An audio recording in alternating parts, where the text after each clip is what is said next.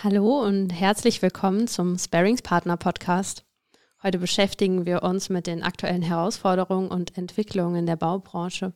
Mein Name ist Lara Ralaini und ich bin seit knapp zwei Jahren als Risikoanalyst bei Atradius tätig. Ja, hallo auch von meiner Seite. Mein Name ist Dirk Menzel und ich arbeite seit mittlerweile 23 Jahren als Risikoanalyst bei Atradius. In der heutigen Episode wollen wir uns enger mit den aktuellen Entwicklungen in der Baubranche auseinandersetzen. Wenn wir von der Baubranche sprechen, unterscheiden wir zwischen dem Wohnungsbau, dem Wirtschaftsbau und dem öffentlichen Bau. Lara, bevor wir uns den deutschen Markt anschauen, kannst du uns ein paar Einblicke in die globale Situation der Bauwirtschaft geben? Ja, sicherlich. Die kurzfristigen Aussichten für die weltweite Bauwirtschaft werden durch ein hohes Maß an Unsicherheiten getrübt. Die aufstrebenden Volkswirtschaften in Asien treiben das weltweite Wachstum der Bauwirtschaft an, während die Gesamtaktivität in den entwickelten Märkten allerdings schrumpft.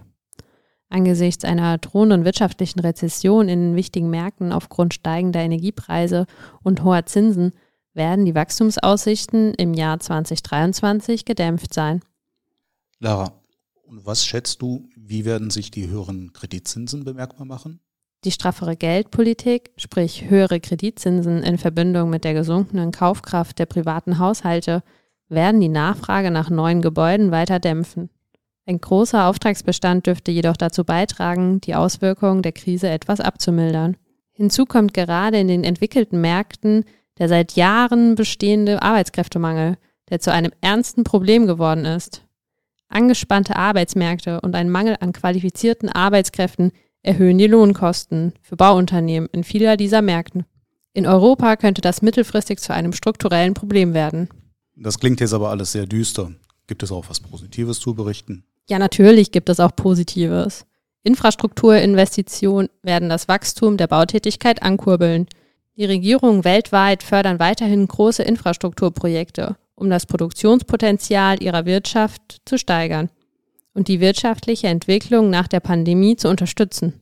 Dies wird dazu führen, dass der öffentliche Bau der am schnellsten wachsende Sektor auf dem Baumarkt sein wird. Die Engpässe auf der Beschaffungsseite für Baumaterialien werden sich 2023 zwar verringern, aber nicht gänzlich auflösen.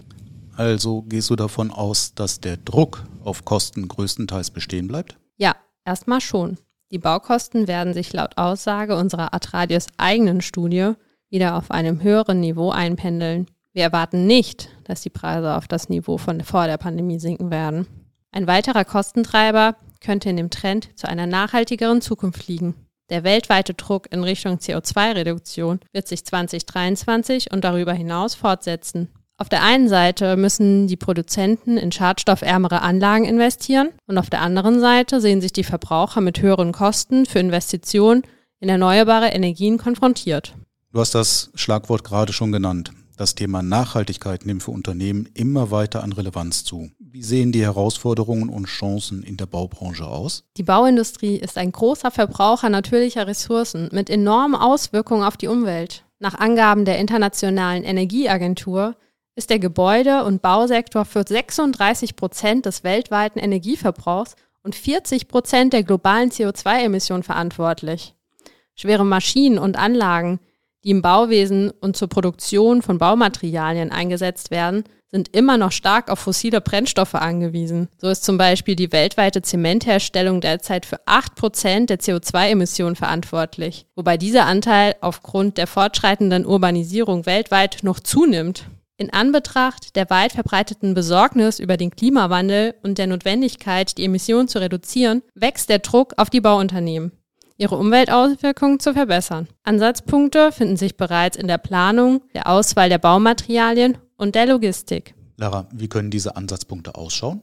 Die Überarbeitung der Bauvorschriften verändert bereits die Grenzen für Mindestanforderungen im heutigen Bauwesen. Dies kann eine Herausforderung sein, wie das Beispiel der Niederlande zeigt, wo Stickstoffreduzierung und strengere Vorschriften für besondere Industriechemikalien im Boden eingeführt wurde. Diese haben zu Verzögerungen bei Bauprojekten und Baugenehmigungen in den letzten Jahren geführt. Also verhindern die neuen Bauvorschriften ein Wachstum in der Baubranche? Ganz so kann man das nicht sehen. Das öffentliche Bauwesen ist derzeit ein starker Motor für mehr Nachhaltigkeit. National Highways in Großbritannien hat sich zum Beispiel verpflichtet, die baubedingten Emissionen bis 2030 um 50 Prozent zu reduzieren. Auch Heidelberg Materials als Zementhersteller will die spezifischen CO2-Emissionen bis 2030 um rund 30 Prozent auf 400 Kilo pro Tonne Material senken. Dies zeigt, dass öffentliche Initiativen in entwickelten Märkten in Bezug auf Nachhaltigkeit dazu beitragen, die Branche positiv beeinflussen können. Es gibt viele Beispiele für diesen Trend. Das Tiefbausegment in Belgien wird durch öffentliche Investitionen in saubere Energieprojekte unterstützt,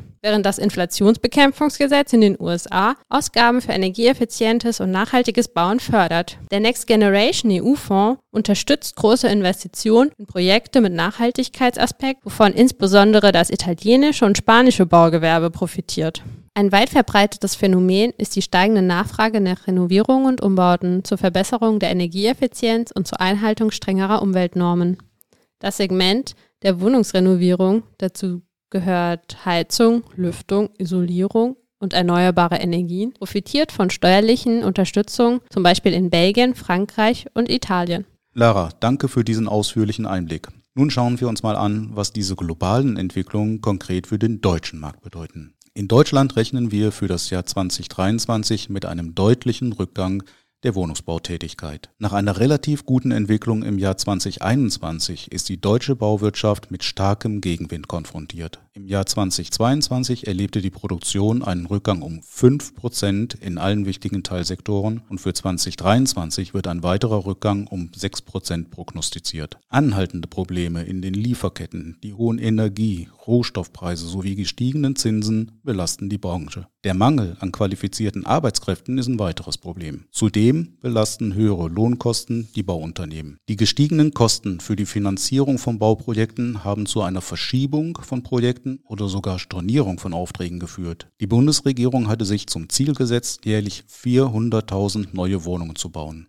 Dieses Ziel wurde im Jahr 2022 bei weitem verfehlt. Und das dürfte auch dieses Jahr nicht klappen. Zum Beispiel verkündete der Immobilienriese Vonovia bereits Ende Januar einen Baustopp für alle diesjährigen geplanten Neubauten. Vor kurzem sagte die Bundesbauministerin, dass das Ziel von 400.000 Wohnungen pro Jahr erst ab 2024 realistisch sein wird. Ganz genau.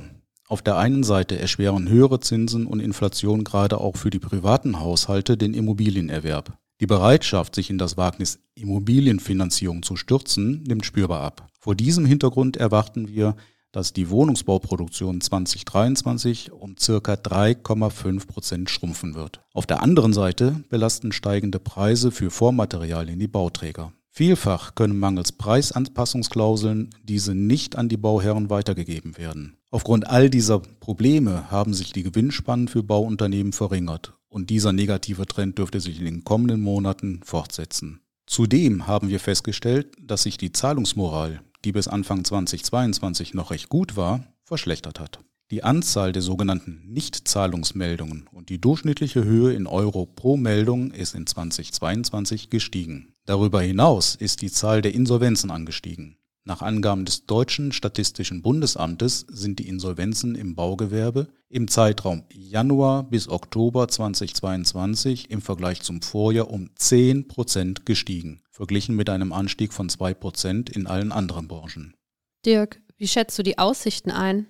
Wir erwarten, dass sich dieser Trend im Jahr 2023 verstärken wird. Voraussichtlich werden die Insolvenzen im Baugewerbe um bis zu 30 Prozent gegenüber dem Vorjahr zunehmen. Kleine und mittlere Unternehmen, die ungefähr 85 Prozent aller Betriebe in Deutschland ausmachen, dürften am stärksten gefährdet sein. Aufgrund der sich verschlechternden Geschäftsentwicklung der Branche haben wir unsere Brancheneinschätzung zum Ende 2022 von durchschnittlich auf schlecht herabgestuft. Wir erwarten, dass sich der Sektor erst im Jahr 2024 erholt und um etwa 3,5 Prozent wachsen wird. Knapper Wohnraum und ein großer Bedarf an Infrastrukturinvestitionen sollten die Bautätigkeit in den kommenden Jahren unterstützen. Vielen Dank, Dirk, für deine interessanten Einblicke. Eins ist sicher, die Bauindustrie bleibt auch in 2023 herausfordernd und wird allen Akteuren wieder einiges abverlangen. Hm, da stimme ich dir zu. Wir hoffen, Ihnen einen interessanten Einblick in die aktuelle Situation der Baubranche gegeben zu haben. Falls Sie noch Fragen haben,